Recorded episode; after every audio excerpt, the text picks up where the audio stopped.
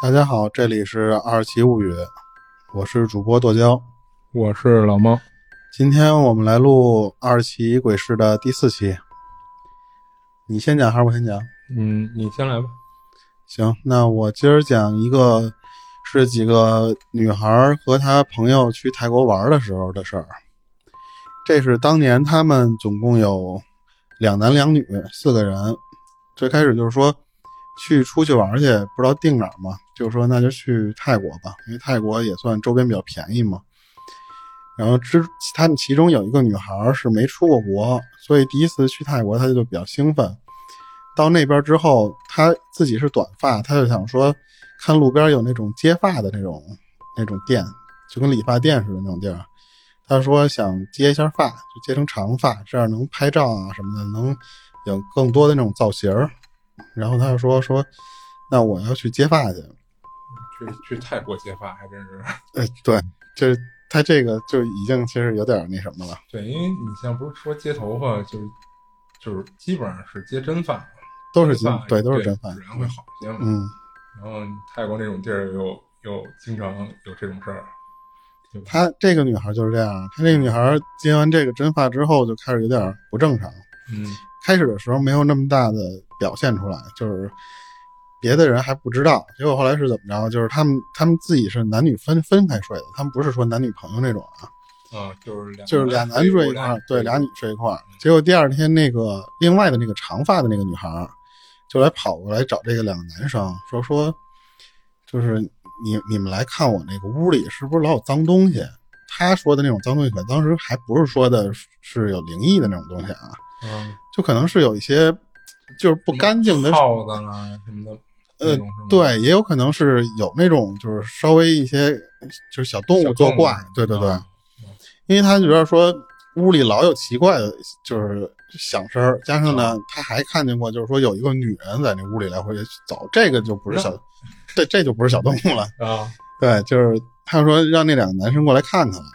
嗯但是当时他就是发那些自拍照，他们不是这两个女孩儿发那些自拍照什么的，也是被那个他别的朋友说说你们这照片上可能有点什么东西，所以这女孩就觉得说是不是因为这个屋里有这个女女人的人影，所以导致了这些事儿。他们都开始不确定这些事儿，因为他们自己看不到嘛，啊，那等于他说有那个女的人影是通过就是他自己肉眼看到的。啊，我以为是说别人跟他说他那照片上有女的人影。那是另外的，就是他不是发朋友圈，然后像发一些什么几个人合拍嘛，嗯那个是另外的人说是什么呀？说看到有别的，就是照片上有别人在哦在盯着他，嗯就是但是他们自己发出来是看不出来的。嗯所以那些男的他们就比较大大咧咧的，就是说这可能是给你留言那人有毛病吧，说就是别太在意这种事儿。吓。对，然后结果就是刚才我说的那个接发的那个女孩，嗯她不是就是自从接完发之后就有点诡异了吗？从那天他们就是发现那个女人身影了之后，结果这女孩开始怎么着暴饮暴食。啊这女孩平时吃东西吃特别少，就是很瘦的那么一个女孩，但是突然从那天接完头发开始的第二天嘛，就开始吃东西，吃的就是老饿，经常就是隔一会儿我就就饿，就得吃东西，饿死鬼。就有点那种感觉。他经常是什么呀？就是一会儿他就要他们住的那个酒店，他要去楼下去买点吃的，一会儿就要就是去楼下买点吃的。他们就觉得这很不正常，因为你像咱们如果出去玩去啊或者什么的，就基本上买点零食、买点饮料上来吃那一顿，很少再说再想吃东西了，再下一顿就吃晚饭了嘛。但是这个女孩就是一直在吃，就是隔几个小时下去买点，隔几个小时就买点，而且老说饿。这时候他们就觉得有点不对劲了。那个女孩，另外那个女孩就说什么呀？说那咱就别再分开睡了。她那个女孩有点害怕，那女孩就说：“那咱四个就找一个地方睡，这样呢，就是你你们，比方睡客厅，我们还是睡那屋里，这样互相有个照应。”结果晚上的时候，那个有一个男生就被另外一个女孩给叫醒了。那个男生就是说：“你说你干嘛呀？”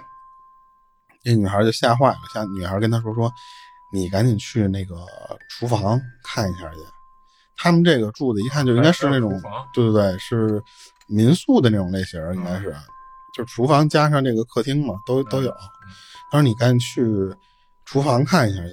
那男的说说说去厨房看什么去？他说你过去看看。结果他们俩走到那儿之后，发现就是那个短发的那个女孩，在那个厨房那儿吃东西呢，而且她就是一边吃东西一边自己那儿说泰国话。这女孩，你你想，她之前就没出过国，她就她也就哪儿来学的这种泰语？她不是专门学这种语言的吗？就接，但是这个事儿就就吃完就没事儿了。第二天，这女的就跟没事人似的。而且你你再问这个女孩，女孩就说说，哎，我不记得这个昨天晚上发生什么事儿了。之后他们就回国了，就等于说这个事儿其实一直就没解决。然后等到回国之后，这个女孩的姐姐联系到他们了。那个女孩姐姐说什么？说你们是不是在那儿碰到什么脏东西了呀？因为她有一天，这个她姐姐看她就是这个妹妹这短发的小女孩在楼下待着，然后有一个大妈看见这个女孩身后有东西背着，等于那个大妈看到了不干净东西了，这个姐姐没看到。然后大妈跟他说来着，对，然后跟他反映，结果他们就是说说这找那种懂这种事儿的人看看去呗，就带着这短发的小女孩去找了一大仙儿去看看这些东西。人家那大仙儿把这些什么来龙去脉这些东西都了解一遍之后，说所有的这些不正常东西都是你那个头发，然后就问说你这头发是哪儿弄的呀？结果那女孩就说说我就是在路边的那种跟理发店似的那种地儿，她接发嘛。嗯那大仙儿说说你这个头发不是正经渠道过来的，就是相当于就是我买头发你卖头发那种那种正经渠道来买。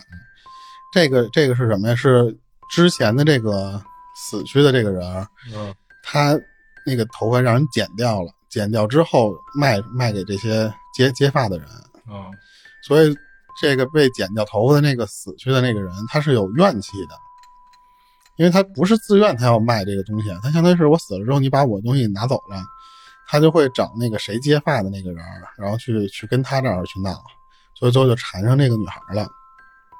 对，大概就是一个这个，嗯，那接头发这种事儿还是不能乱找地儿接去。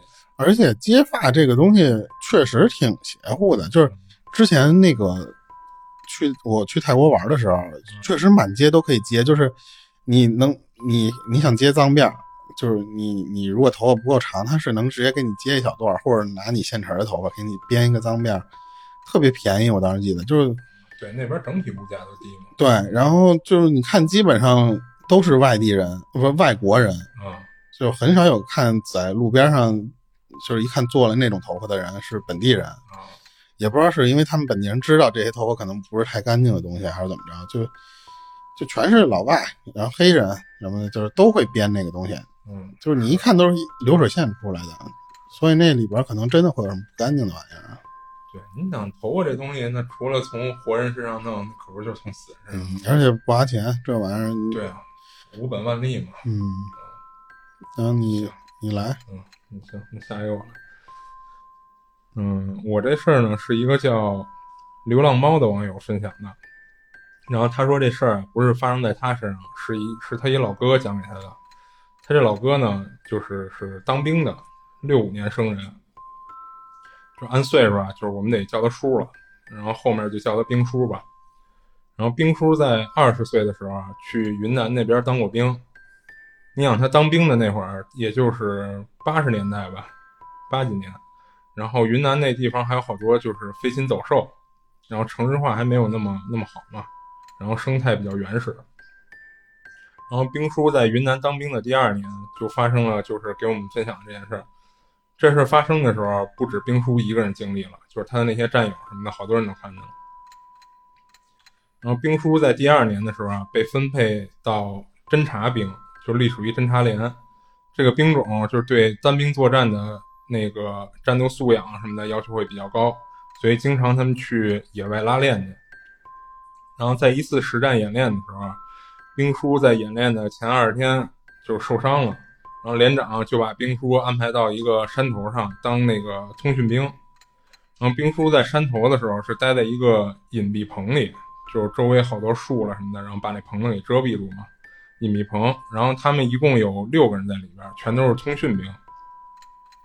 他说他大概在隐蔽棚里待到第五天的时候，晚上七点，当时他们正在进行战场观察，并将观察结果实时汇报给战斗部门，主要观察周围的敌情和环境情况。然后到了七点半的时候，他突他们突然在山坡下的茶叶地里看到了几个茶农。按理说，他们实战演习的这块地是完全封锁的，就是怎么会有茶农进来呢？他们实战演习就是很多都采用的实弹进行演习嘛，所以榴弹、弹片什么的，就是对这些普通的当地人什么的，就可能会有危险。然后兵叔就赶紧向那个上级汇报这事儿，上级领导听了以后也也比较着急，担心那个就是他们演习确实会伤到人嘛，然后就觉着，但是觉着比较奇怪啊，因为他们演习前。已经通知过当地的政府和村庄，并且就是大半夜的，应该也不会有人就是闯到演习场地里来，然后就让他们再仔细观察一下，看是不是看错了。然后兵叔接到指令以后，就开始动用一些什么夜视仪啦、一些仪器进行观察，发现并没看错，就是茶地里边确实有大概七八个茶农吧，在地里溜达来溜达去的，然后头上都戴着大斗笠，穿着白衣。就是一看这打扮，就是云南当地的这种人，然后再次上报给上级领导，领导听了以后，就让他们先不管眼前的事情，就是赶紧派人下山告知并驱逐那些茶农，说明在实战演习会有危险。然后兵叔他们就分成两队，一队呢是两个人留守在隐蔽棚继续观察，然后另外四个人就是下山去查地。兵叔属于下下山的那那波队伍。结果他们下到茶地以后，一个人没找到，就赶紧联系观察的两个人，就指点方位，就觉得是不是没找对地儿。然后兵叔几个人通过步话机啊联系山头半天，结果没收到任何回话，就有点着急了。有的老兵直接在步话机里就骂了脏字了。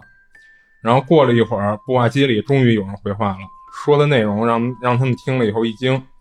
山头的人就是不但没有给他们指明找人的方向。就还让他们尽快撤离回山头的指挥部。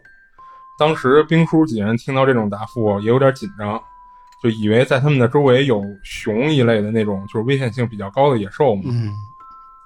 于是就赶紧服从命令，就立马掉头原路返回。但返回到半山腰的时候，他们再次往茶地观察了一下，除了没发现那几个茶农以外，好像也没什么异常情况，也没看到什么野兽。就一边撤回，一边就心里就埋怨这山头指挥部的俩人瞎紧张，因为他们觉着啊，就算有个别，就只要不是成群结队那种野兽，他们也都是荷枪实弹的嘛，野兽应该也伤不到他们。然后等他们回到山头，正准备冲那俩人发飙的时候，发现那俩人的眼睛发直，感觉不太对劲儿，就赶忙问他们怎么怎么回事，出什么事儿了。然后其中一人就说啊，刚才你们下到茶地的时候，那几个茶农突然就不见了。你们第一次用步话机联系我们的时候，就看那几个茶农突然从茶地里飘起来了。队里那老兵一听，脾气就上来了，说：“瞎瞎他们说什么呢？眼花了吧？”还没等继续说下去，那个人让他们赶紧看。这一看，把几人都吓着了。就在刚才他们去过那片茶地后边，有一片树林，然后那几个茶农全都飘在那片树林里。其中一个兵哥就想拿探照灯打过去，被那个老兵一把拽住了。你还找死呢是吗？那他妈是鬼！你生怕他们找不到我们吗？后来他们就一直观察着，直到那些东西消失。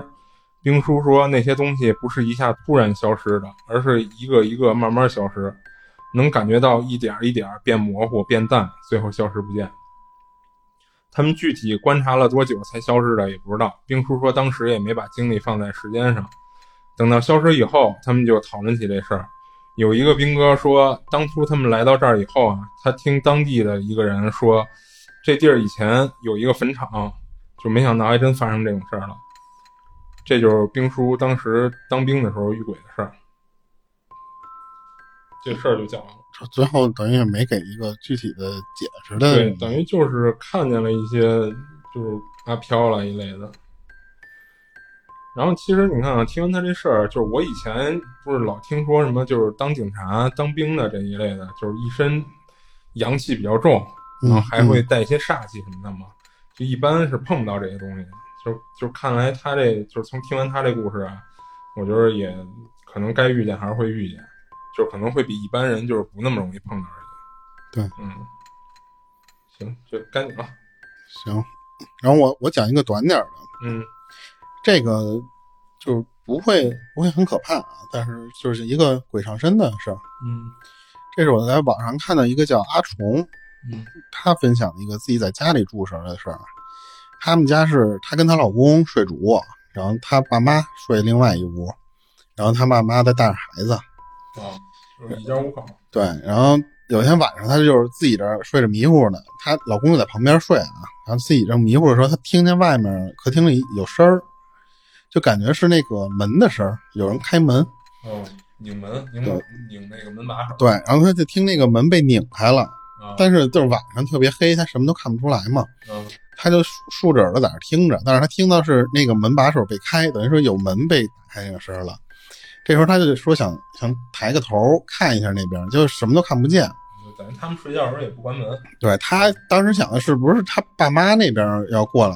啊，后来一想，他如果真是他爸妈那边要要来的话，不可能就直接就开门进嘛，一般都会说咳嗽一句，嗯 我说有什么事儿，打招呼对，让你知道我我进来了，这样礼貌一些嘛，也最起码。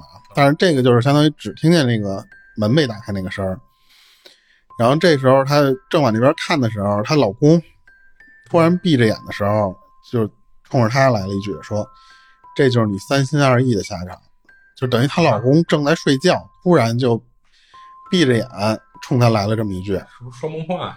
对她就有点懵了。嗯关键是她那个老公是怎么着？跟她说这句话的时候，手在摆，就是就是我给你比啊，就是就是类似于就这种指着你说，嗯，就是一直在，就这就是你三心二意的下场，就一直在这种说话。嗯她就就就就说完这句话就嘿放你接着睡了。就这女的就不知道怎么回事了，因为那女的当时正脑子里全是门口那块是不是进人了嘛？结果她老公就突然就来这么一下，她也没没见过她老公说有过这种说梦话啊，对对对。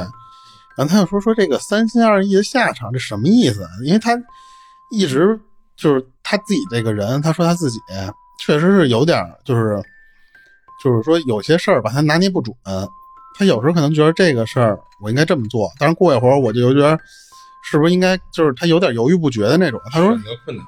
对，他说是不是因为这个事儿，我老公突然就是因为做梦，嗯然后就提起这个事儿来了。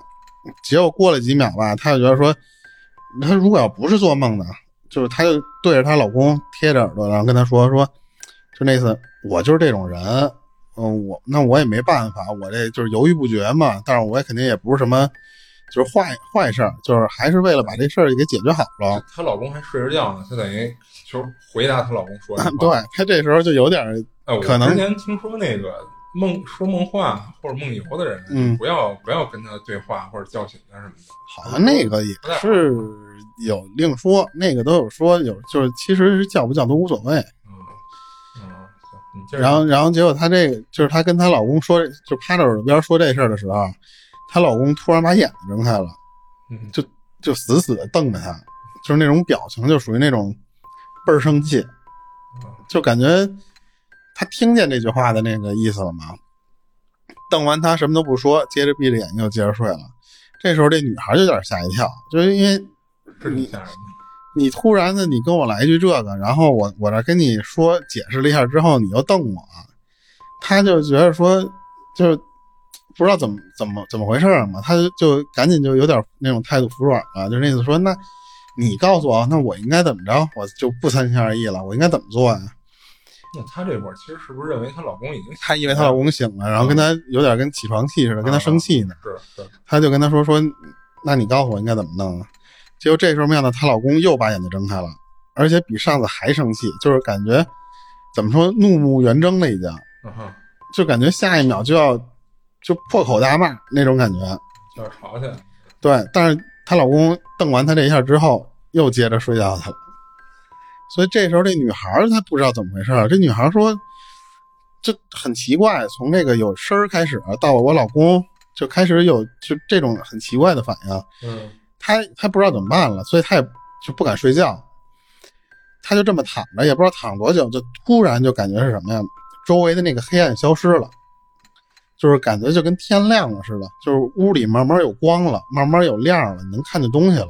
嗯这时候她能感觉到她老公在她旁边哆嗦了那么一下，而且哆嗦这一下就是她能感觉出来，她不像就是说那种小的这么一抖，她是能感觉出来那个动作应该挺大。突然的这么一哆嗦，等哆嗦完之后呢，这天基本上也就快亮了。她就问她老公说：“你昨晚上是不是跟我这儿说什么事儿？”她老公就是说：“说我就一直睡觉，我什么都没听见。”她老公没印象。对，然后这小女孩，这女孩又说什么呀？说是不是就故意说这种梦话，然后你吓唬我，还是怎么着？但是她老公就很很严肃嘛，很严肃说说我就睡觉的时候，我哪跟你开这种玩笑？不是有病吗？而且老夫老妻一般不会开这种玩笑，对，挺吓人。对，然后她就回想一下整个这过程，她是因为先听到那个有开门的那个声儿，嗯，结果她老公就开始说话，说完话之后，这不就瞪了他两次嘛，相当于两回。然后之后，她就看那个天慢慢亮的时候，她老公又哆嗦了一下，之后又正常了。她回想是不是就是开门的那个时候，是不是屋里进东西了？然后就上了她老公身。对，上她老公身，而且就是相当于对她说了一些不满啊，或者说一些什么，借着她老公的这个话说出来。说出来之后，结果天亮的时候，这个又附身又走了。又走了。对，她还怀疑是不是就是因为这个事儿。是她要把这连起来，感觉是有这这点意思。但是这女孩又觉得说。你你这个上身，但是如果真是上身的话，但是又没有什么恶意啊。你相当于就是骂了我两句，瞪了我两眼，这个事儿就过去了。嗯，又没有什么恶意，而且这个女孩和她老公又并没平时说招谁惹谁了，说怎么就会突然家里进来个这个不知道的东西就给附身了，想不通。对，而且你说她这个是实际上是她老公跟她一直是有有互动，跟她有回话的，她问什么这边她老公答什么。对。就有点像那种说梦话的那种互相聊天的感觉。话，你像以前我媳妇儿说过一次梦话，然后我也就好像回了她一下，但是就不会再有后续了，就不会真的就跟正常交流似的。哎，还有一点，我当时听这个就是这个画看这个想这个画面的时候，你说他，他当时说他那个屋里特别黑，她是怎么能看到说她老公那个表情能看得那么明显？就是还是挺你当时那个感觉，就是乌漆麻黑的，你看着一个男人瞪着眼睛，那那个是有点害怕的。是，也没准她老公眼珠子比较亮，对，灯泡的。我这个就说完了，这个不太吓人，但是就是我当时看这个时候觉得还挺挺奇怪的，就是他莫名其妙的把这些事儿串一块以后，他就感觉是一个附身，然后又走了那种事儿。嗯嗯嗯，然后你下一个。嗯，行。然后我这件事呢，是脸书上的一位网友分享的。这网友是一位在大马生活了很长时间的华人，然后他的网名是一串英文加刘，啊，就叫他大刘吧。然后大刘十九年前在大马的亚庇生活，那会儿还没有搬回中国。亚庇是就是地区啊，对它一个地名叫亚庇，那个亚洲的亚，庇护的庇。然后那会儿他还没搬回中国呢，当时他在一个房地产公司做行政经理，然后做一些管理工作，就是什么安排房产中介员的一些工作了什么的。然后像什么出去观察和接收新楼盘，然后带带顾客看房什么的。然后一天公司接到一个单子，是一个独门独院的房子着急出售，然后房主跟公司签了一个额外协议，就是如果。能把他这房子以他定好的价格或者更高的价格卖出去，就会给房产公司百分之十的佣金。嗯，然后当时一般的那个佣金是百分之三，所以他这个就已经算很高的高额佣金了。然后一看这么丰厚的条件，公司肯定就接下来了，并且收到消息的各个房产销售也都盯着这块肥肉呢。公司老板也为了促成这单，宣布就是如果这单做成了。公司只抽百分之五，剩下的百分之五归销售的个人。对公司还要再抽百分之五？那肯定啊，就可能正常抽的话就不止这百分之五了。嗯，他这次等于是把公司抽成降低了一些。嗯，这一下大家就更是争先恐后了呀。这大刘呢，其实也对这单比较感兴趣，而且他借着他工作职务之便，他不是一个经理吗？能优先拿到钥匙、看屋和拍照。这样就能先别人一步做好房屋的宣传单和广告什么的。等到终于拿到钥匙了，大刘就迫不及待的带上公司配置的相机出发了。当时还是胶片机。然后当时拍完了也看不到，胶片机嘛，他得洗胶卷儿。嗯，然后到地方一看，房子确实牛逼，就是独门独栋，然后私家车库就就已经很大了，能停个六七辆车。哇，嗯，然后那挺大的。啊，是啊，然后停好车，大刘先围着屋子外面观察了一圈，并且拍了一些照，然后就拿钥匙开门进屋了。一进去是一宽大的客厅，可能是因为窗帘什么都拉着，没什么光线照进来，就感觉有点阴森。然后客厅直接连接着厨房，就开放式厨房。然后客厅左手边有一个走廊，走廊两边有两扇门，应该是两个卧室。不过这就有点奇怪了，因为大刘提前做了功课，就这房子应该是三室三卫，但目前扫了一圈，只看到这两扇门，也没想太多，就是说先一个屋一个屋的看过去吧。打开的第一间屋子，里面一片冰凉，感觉就跟一直开着空调似的，这也是奇怪的地方。这屋子的钥匙交给公司已经几天了，而且当时又处于大夏天，就是在外面非常炎热，没开空调的情况下，这屋子里怎么会这么冰凉？这间屋子整体是老英格兰式的风格，然后屋子所有家具都是同一种风格，给人一种复古但同时有点怪异的感觉。然后就开始给这间屋子拍照，等拍完了卧室，打开了屋子门的厕所，发现厕所装修风格和屋子一样，继续给厕所也拍照。然后出来以后呢，就是打开第二个卧室的门，一开门，大刘就愣住了，装修风格大变样，就是和这间屋这间屋子装修风格是中国传统的古典风格。这会儿大刘就觉得这家好奇怪啊，就客厅和厨房都是现代装修风格，然后两个卧室又采用了两种不同风格。嗯，另外这屋一进去，给人感觉异常闷热，大刘只能硬着头皮继续拍照。拍照的时候发现。这屋里竟然有两扇门，一扇肯定是厕所呀，那另一扇是什么？大刘就产生了强烈的好奇。他先拍完了这个屋的厕所，然后迫不及待地打开另外一扇门。原来这第三第三个房间在这儿呢。看布局应该是个厨房，继续拍照。然后打开书房的厕所门，发现厕所里竟然还有一扇门，就是这家门可真够多的。然后拍完厕所，打开门发现是通向厨房的。但当时不知道是视线被遮挡了还是什么原因，就是在客厅观察的时候，就他一进大厅的时候就没有发现厨房那儿有门。等到都拍完了，回到客厅，大刘就想赶紧锁门走人，因为他在拍的过程中啊，老感觉有人跟着他，看着他，偶尔能听到除了自己以外的轻微的脚步声和呼吸声，所以一完事儿就赶紧闪人。大刘把胶片放到冲洗店，就是大概要等一个小时。就找个地方坐了会儿，喝了会儿茶。等大刘回去取相片的时候，冲洗店的老板娘就问他：“你刚才拍照的那个房屋是房主是一个鬼婆吧？”鬼婆就是说当地对外国人的称呼。哦，我还以为是，嗯，你以为是那些灵异的那鬼婆啊？就是对老外的一种称呼。然后大刘听得直发愣，他心想：来卖房的不是一个华人吗？哪来的鬼婆啊？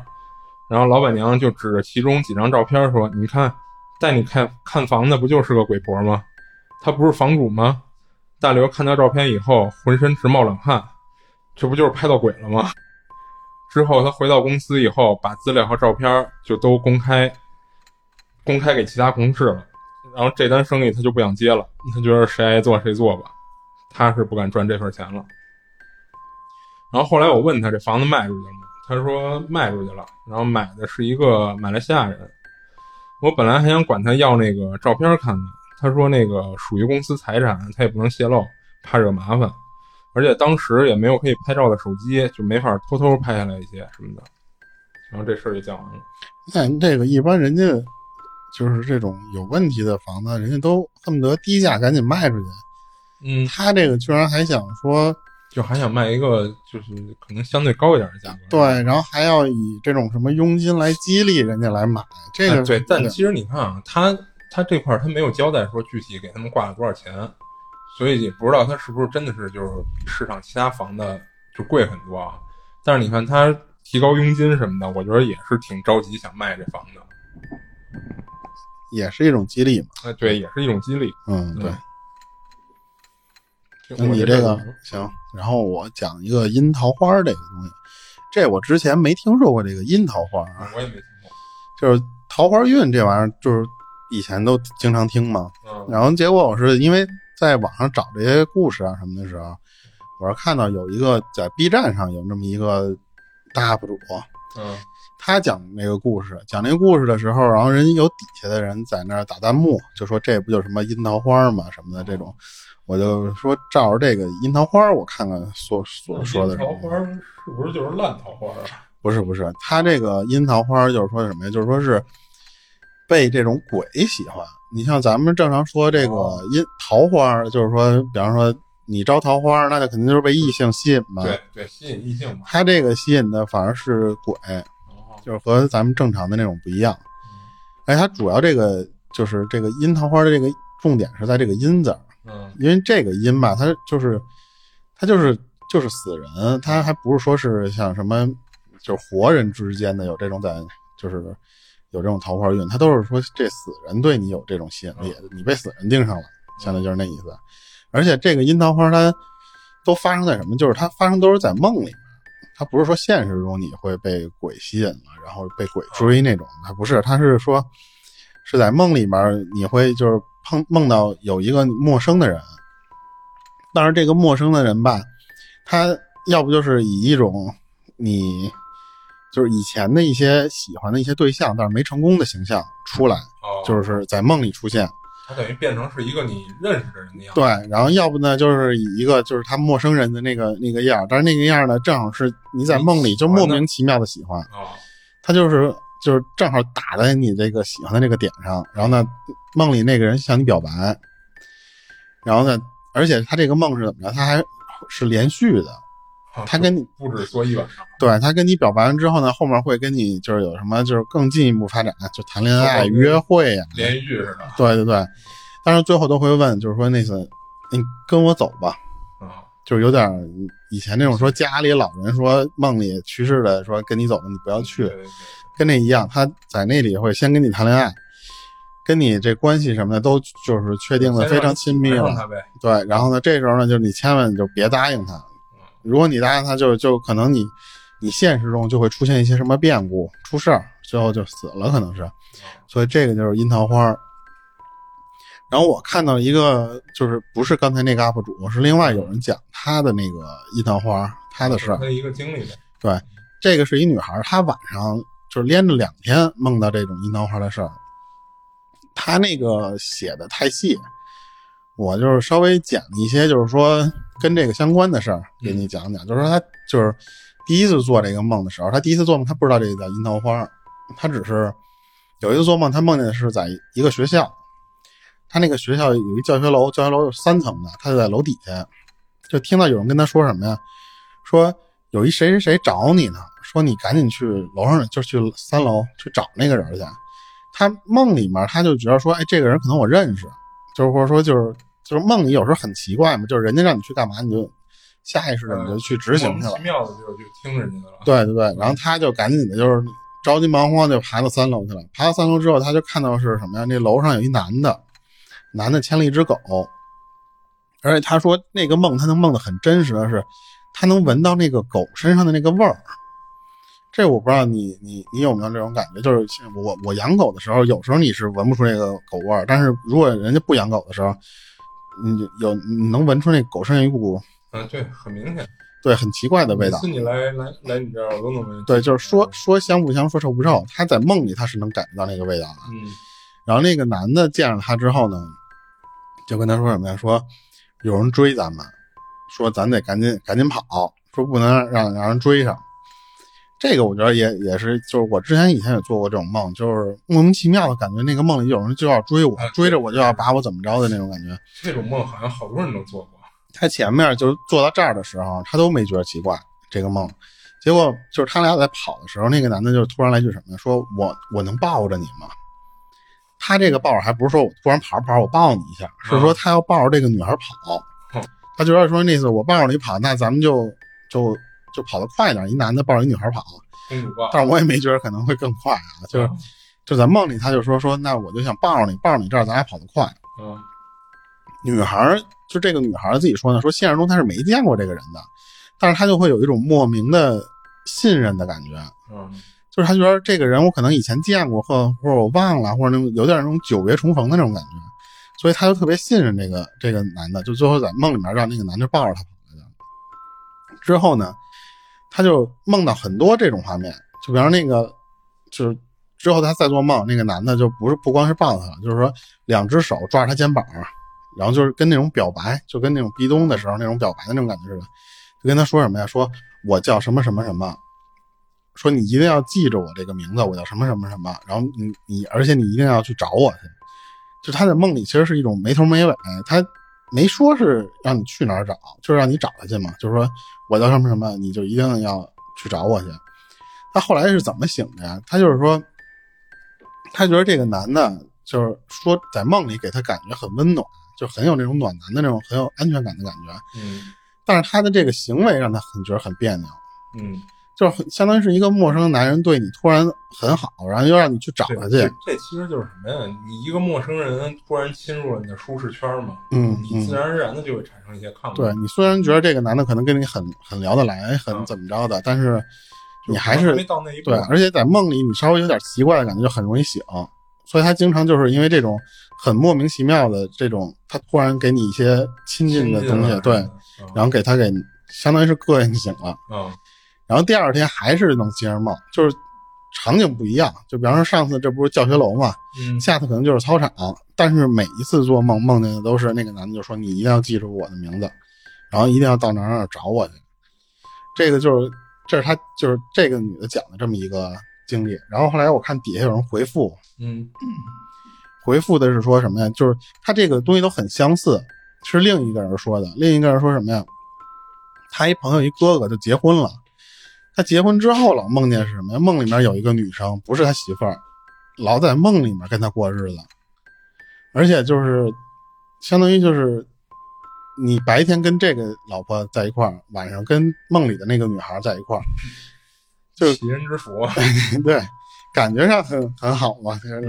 但是呢，这个就是他这个朋友的哥哥后来死了，死了是因为什么？就是这个事儿是后来传出来的，就是是他因为老梦见这个事儿之后，这个梦里面这个老婆啊，让他找眼睛，就是这个什么叫找眼睛？就找眼睛，就是我查了一下这找眼睛啊，我不知道对不对，就是查找找眼睛这个东西，就是说是那个梦里的那个女孩在他身上烙了一个眼睛，烙了一个，烙印烙哦烙了一个眼睛。就就跟纹了一个眼睛的纹身似的。对，然后我当时不知道为什么叫找眼睛啊，嗯然后这个东西相当于是一个契约，就是你在梦里面的时候，你跟那个梦里的女人就等于给盖了个戳。对做了一个契约，就是你你就是他的人了，嗯，所以就是他最后就是被这个就是就等于这个梦里的这个女人给给对给标记了，嗯。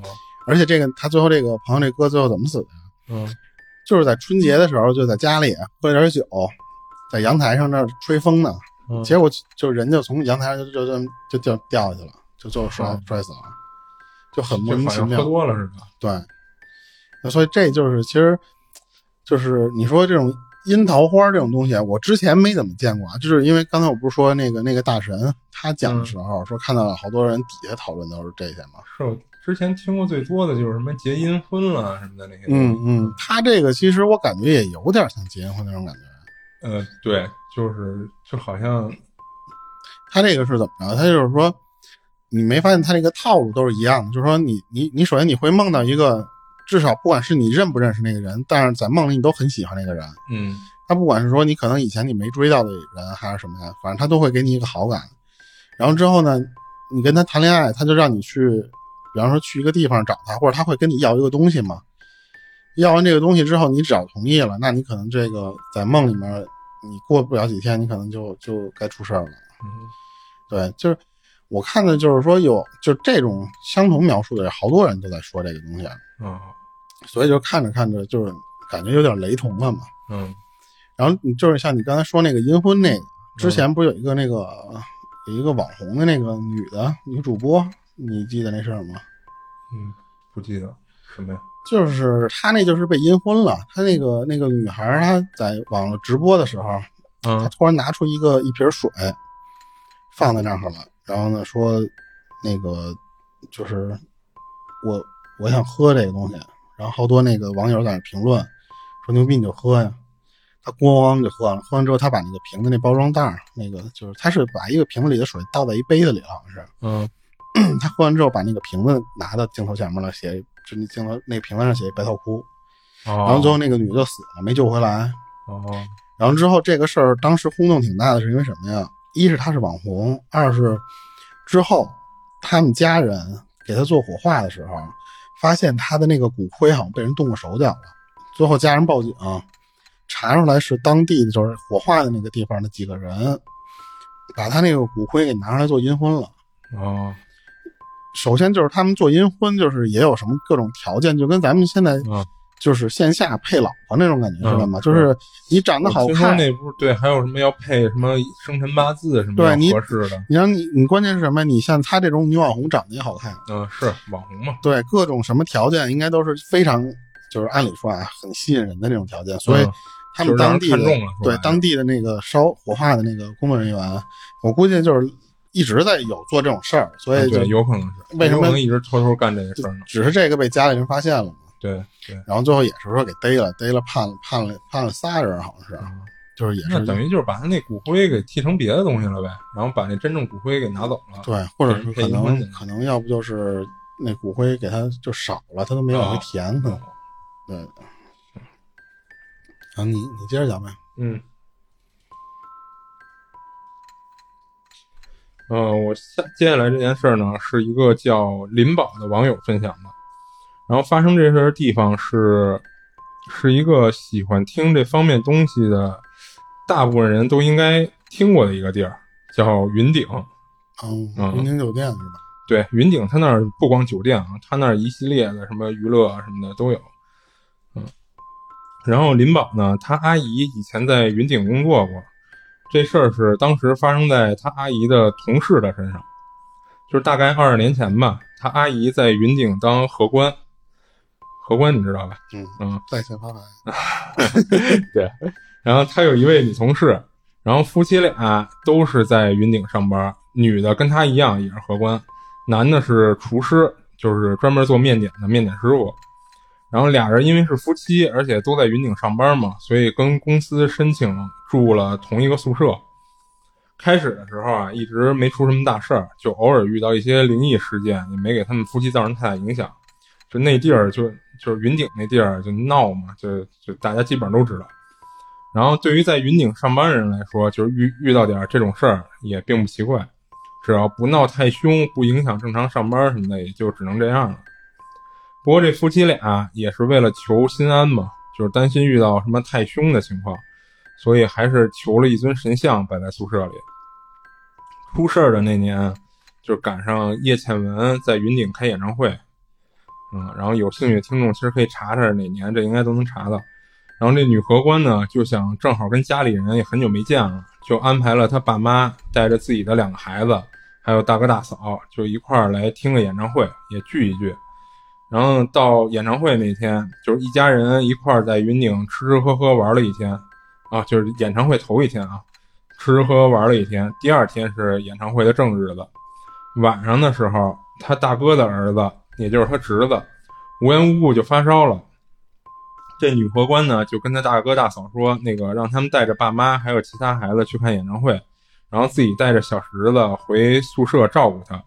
他大哥大嫂觉得这样也行，毕竟让他一个人照顾俩老人加俩孩子有点忙不过来，就这样正好。然后呢，女荷官就带着他侄子回宿舍了。他宿舍在六楼，然后回去以后呢，他让他侄子躺床上休息，等他睡着以后，他就去附近的药店去给他买点退烧药什么的。然后药店离他宿舍不远，来回差不多十分钟吧。当他买完药回来，上楼还没走到六楼的时候，就听“咣”的一声大响，听着就好像有人从楼上往楼下扔扔了一个还挺重的东西。嗯可能是出于女人的直觉吧，这女荷官觉着有些不安，就赶紧加速往楼上跑去。到六楼后，就迅速的冲回了他的房间。一开门，就心里咯噔一下，因为他又看屋里放在神桌上的那个神像全掉在地上了，然后窗户也开着，而他小侄子没在床上，就不见了。他惊慌的从窗户往下看，发现楼下的那个就是他小侄子。当他冲到楼下时，他小小侄子已经断气了。然后最奇怪的是，小他多少几楼？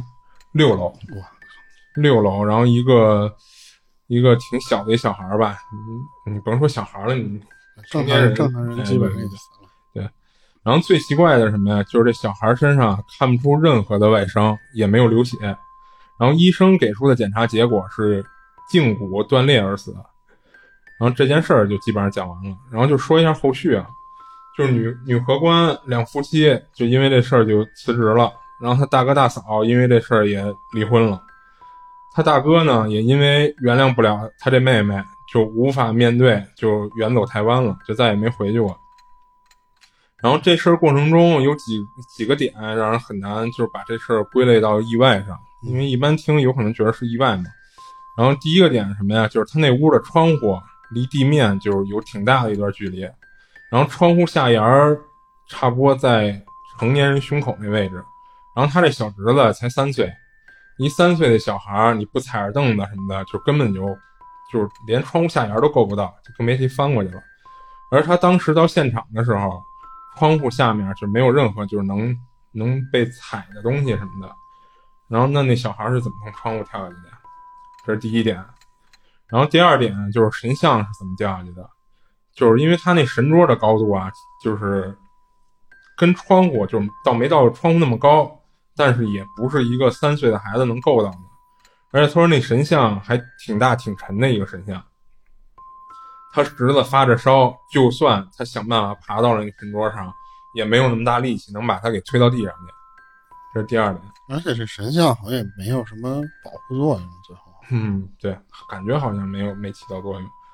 然后第三点就是什么呀？就是他有一个习惯，就是屋里没人的时候，他窗户一般都是关上的，就是给锁上。嗯，然后那天回来放下孩子，然后孩子睡着，他就出去，在这过程中他根本就没有开过窗户。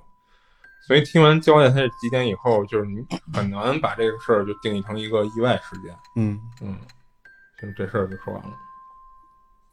云顶那块儿其实传的最多的是他那个，那你听过吗？就一个女鬼，就是下下山的时候遇到那哎，就是开啊。车一个女鬼在车上后来好像拍成电影了砍人，头，拍没电拍电影我不知道，反正这事儿确实还挺火的就拍了一个反正分儿挺低的电影，我觉得。啊，是吧？嗯，反正云云顶这这地儿，就反正到现在也传着，一直就是经常闹嘛。嗯，对，嗯，行，那你你来下一个。我再来一个，嗯这是我看的一个就是夜钓时候的事儿。嗯就是他这个讲讲讲这个故事的人呢，是一个，就那时候他大学刚毕业，然后他本来是想留在他当时大学毕业的那个城市，嗯结果他爸他妈呢就逼着他是回来考公务员来，啊就很多那种不是最后说宇宙尽头是编制嘛，就是家里人比较认这个考公务员这个对对，对，他结果赶上了一什么事儿？他赶上这个就前前一阵这个疫情，嗯他好多这种考试什么的就往后延迟了。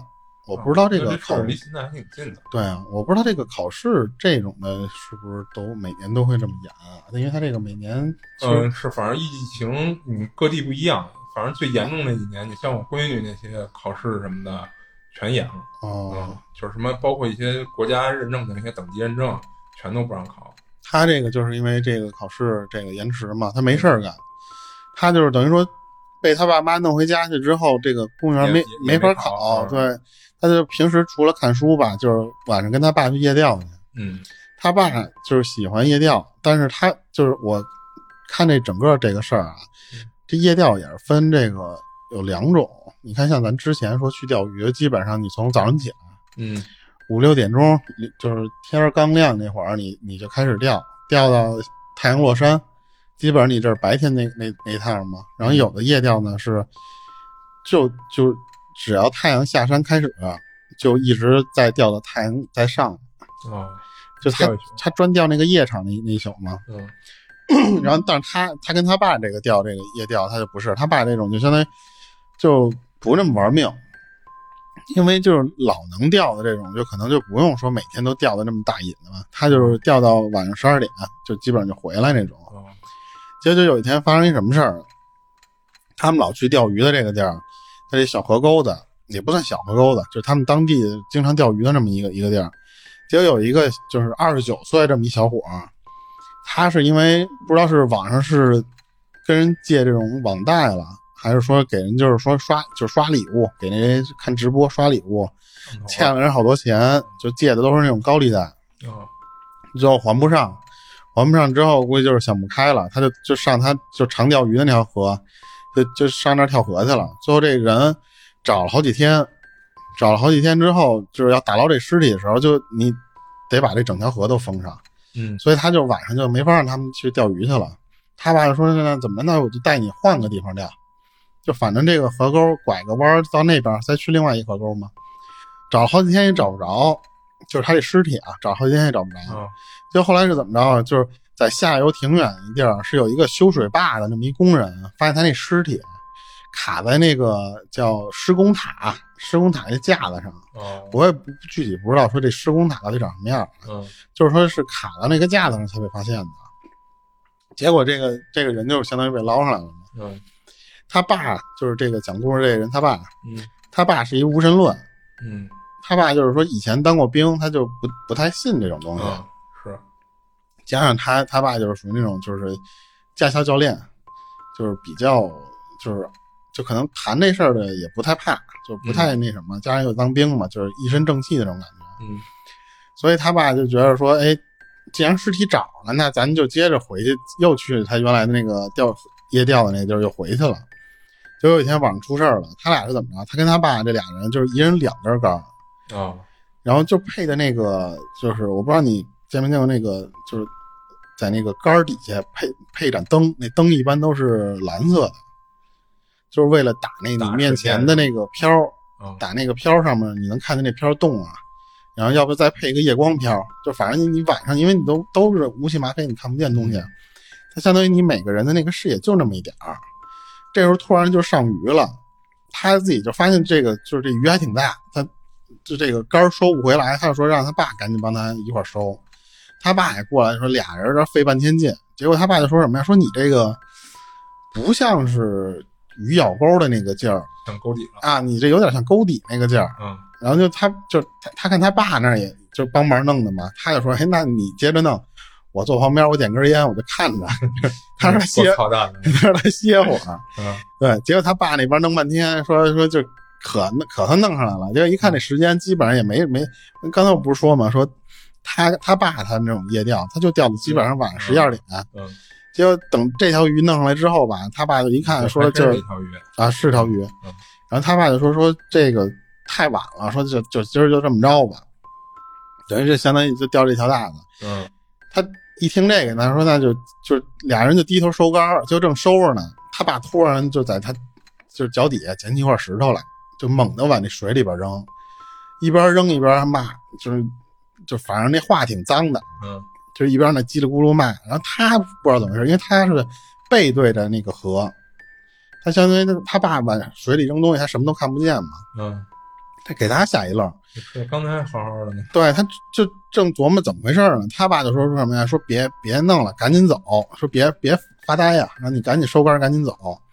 等快到家的时候，他就问他爸说：“你干嘛呀？你就是又接着骂，又又骂的那那什么？因为他爸平时是一个就是脾气挺好的这么一人，嗯就不知道怎么回事，他爸刚才就就那样。他爸又说什么呀？你刚才这蹲着收那鱼竿的时候，他顺着那个刚才说的那个夜照那灯往水里边，他就这么扫。结果他突然看那个水面，突然就咕噜咕噜冒起一东西来。哦，因为就好像什么东西要从水里出来，对他当时就这个讲故事这男孩，嗯他当时因为没看见，但是他爸看了之后，他爸觉得哪儿不对，嗯他看就咕噜咕噜起来那个东西，嗯那个东西圆鼓圆鼓鼓的嘛，那上面有头发。哦所以他爸觉得可能是个脏东西，就赶紧拿石头拽。之后就是他爸晚上还接着钓去，他因为我刚才不是说他爸不信这些玩意儿，嗯，他就不敢了。就这样还不信啊？对对对，他就有无神论者，可能就就就就是不信嘛。而且他从他就刚开始他讲这个说前面这个自杀这个事儿，我觉得他可能是想引入，就是说是不是跟那他觉得可能是是自杀的那个，对跟那个人有关系啊，或者说是也是因为那个人引起的这个有什么脏东西出来。嗯，我觉得可能是讲那个。嗯就别的，其实我当时我都觉着还没，就是当时你要说形容说突然冒出一个圆滚滚的一东西，还有头发，我觉得那个画面是是还真挺瘆的挺啊。挺瘆的。对嗯，因为夜钓那时候，我跟我媳妇儿晚上去夜钓，啊你们还夜钓过呢？挺可怕的。说实话，挺可怕，因为这个嗯钓鱼一片，漆黑啊。它钓鱼这种东西吧，嗯你白天你可能就是说人多，你没什么可挑的地儿，这人挤人的做。晚上没人的时候，你都都爱就是说自己定上那个地儿，周围不希望有人，嗯所以经常就是你你晚上有时候像我们之前路过那个钓鱼那个地儿，你晚上你就看就是那河面上隔那么十几米一盏灯，隔嗯。十几米一盏灯，你周围什么人都没有的，就是你周围有个声儿，说实话真能吓一跳。嗯你就别再说说从那个光里面照出来看见什么东西，而且那种野地儿也不可能给你放路灯什么的啊他他就不要路灯，那种地儿就就不能有路灯，啊。要野钓要的就是那氛围嘛。啊，行吧。啊，嗯行，我今儿的这个都讲完了，啊行，我这还有一个，行，嗯，我然后这件事呢，是我听我以前的一个同事讲的，是一个关于清明扫墓的事儿。他说那个台湾那边啊，就是地少人多，所以墓地很紧张嘛，就基本上都是一个挨一个的。就是其实北京那边也一样，然后除非是那种花大钱、大价钱买一个空间相对独立的大墓，嗯，不然也都挨得很近。嗯嗯然后就是有一年清明节的时候啊，就是老何家一家人去扫墓，他们家的墓地在老邓家的里面，就是说，嗯，就是他们要想去自己家墓地，肯定要就是经过老邓家那个墓，嗯嗯，然后老何家一家姐弟三人，然后大姐荷花这天先到的，不过老邓家到的就是更早，所以荷花到的时候呢，就是老邓家已经开始做祭拜的准备了，什么摆贡品啦什么的。然后因为这两家墓地的位置有问题啊，所以就是荷花要到自己墓上，他不是要经过老邓家的吗？荷花就是在过去的时候，肯定要跟那个老邓家打声招呼，就是不好意思啊，借过一下。然后到的是小儿子何木，何木带着家人在经过老邓家的时候，也同样打了招呼。然后最后到的是二儿子何树他们一家。何树来的比较晚，他到的时候，老邓家那边已经开始烧纸了。然后何树冲着老邓家一个人说：“借过一下。”但可能是因为那个人正在向着自己家已故的长辈念叨着什么，所以就没有听见何树说那句话。结果何树这暴脾气就上来了，冷哼一声，就从老邓家的墓地上踩了过去。那老邓家人哪干啊？就赶紧制止他的行为。何树回了一句：“踩一下能死啊？”这句话说完，一下就点燃了老邓家的人的怒气，双方就吵了起来。其中一个邓家人就说：“就就说何树啊，你这人是不是太没礼貌了？怎么有脸踩别人家的墓地？”何树说：“不就是一堆泥土石头，人都死了，还能怎么着啊？”这话说完，双方吵得更激烈，马上就快打起来了。他大姐荷花觉得本来老二做的就不对，然后自己这边理亏，就赶紧阻止他们继续吵架，并且诚恳地向邓家人道歉。邓家人看在道歉态度还算不错，加上今儿又是这么一个重要的日子，也就勉强忍了下来，继续进行祭扫。然后祭扫结束以后，他们一家就走了。然后这何树看邓家人走了以后，骂了两句，觉得不解气，走过去冲着邓家的墓碑踹了几脚，然后还在人墓地上撒了泡尿。他媳妇儿看不过去了，刚想说他几句，结果被何树凶狠地瞪了一眼，吓得没敢继续说。就看来平时也被凶怕了。然后回自家墓地扫墓，不但不帮忙干什么，还一个劲儿的催，嫌荷花他们慢手慢脚的。荷花这气就不打一处来，就骂他：“你来的最晚，还一直催，也不帮忙准备。你想拜不想拜？不想拜，你可以先走。”何叔立马就叫他妻子儿儿女跟他走。他妻妻子没办法，只能跟大姐道了个歉，就准备跟着回去。就这说话的功夫，就听见他儿子突然喊了一声“爸”，就是何树他儿子啊。然后大家顺着看过去，就看见何树成一个大字，直挺挺的朝后倒去，脑袋正好磕在了邓家的墓地上，直接就晕了。赶紧就叫了救护车。在等救护车的时候，大姐就问何树他儿子怎么回事，怎么突然就摔了？因为当时大家都在说话，没注意他，只有他儿子看见了。他儿子说：“爸爸是踩到那个踩到那个摔倒的，说着就指向一个东西，大家看过去，发现是后土的祭坛，大家都觉得很纳闷，因为整个祭坛还是挺大、挺明显的，怎么可能看不到似的踩上去？而且就算踩上去，也不至于摔成这样。就大概二十分钟左右吧，救护车到了，毕竟墓地在山区，这个速度已经算快的了。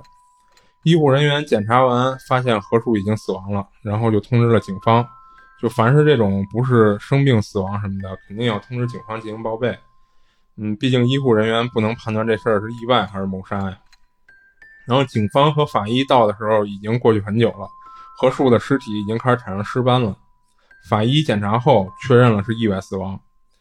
这会儿发现何树开始七窍流血。法医看了以后说正常，他是撞到脑袋导致颅内大出血死的，肯定会出现七窍流血的情况。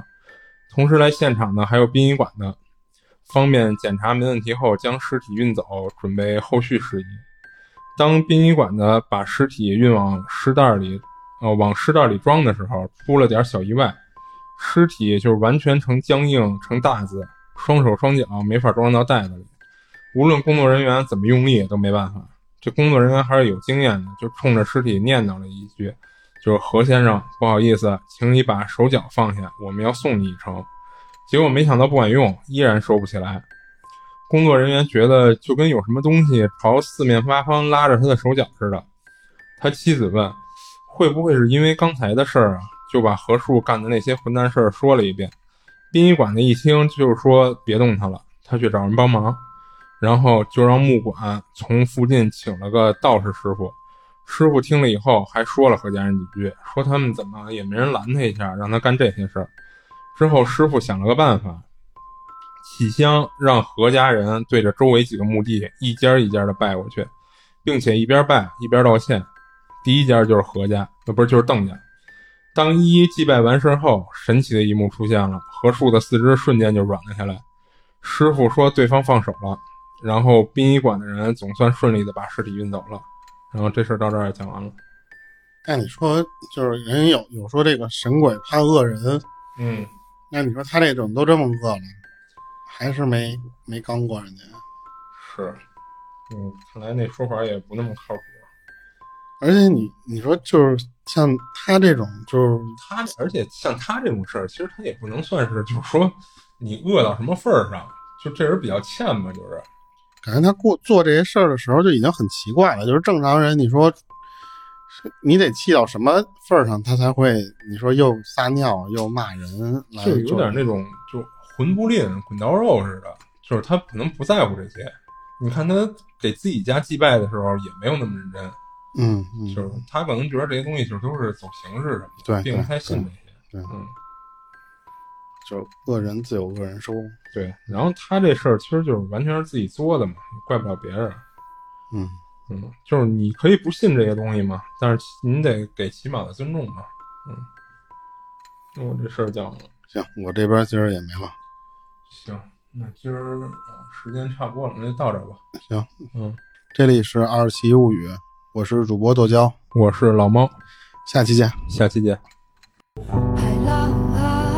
如果您有灵异相关的经历，愿意和我们分享，欢迎您微信搜索公众号“二七物语”，您可以给我们投稿，同时主播可以拉您进群。